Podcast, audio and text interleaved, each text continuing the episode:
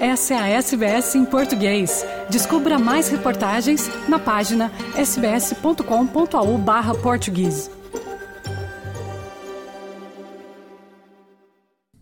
É o VAR que está a ser protagonista neste Mundial. O VAR, com informação minuciosa de câmaras vídeo para apurar detalhes, designadamente infrações, num jogo de futebol, chegou para revolucionar o jogo de futebol e para minimizar os erros dos árbitros. Mas quatro anos depois da sua implantação oficial no Mundial na Rússia, o VAR continua a suscitar controvérsia.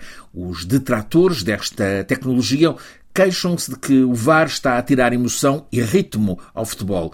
Os apologistas exaltam a neutralização da possibilidade de erros por parte do árbitro.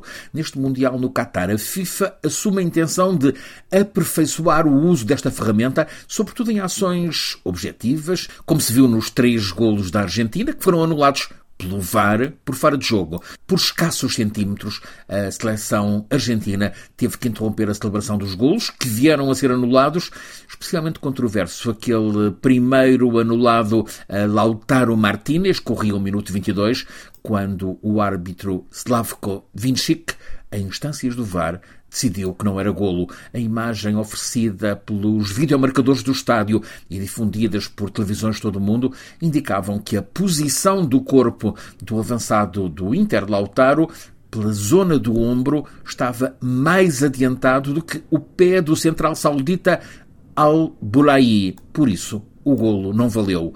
Em extremo rigor, é a decisão correta, sim, mas há quem discuta, e imagina-se que hoje, muito na derrotada Argentina, há quem discuta se o futebol é jogo para tanta minúcia.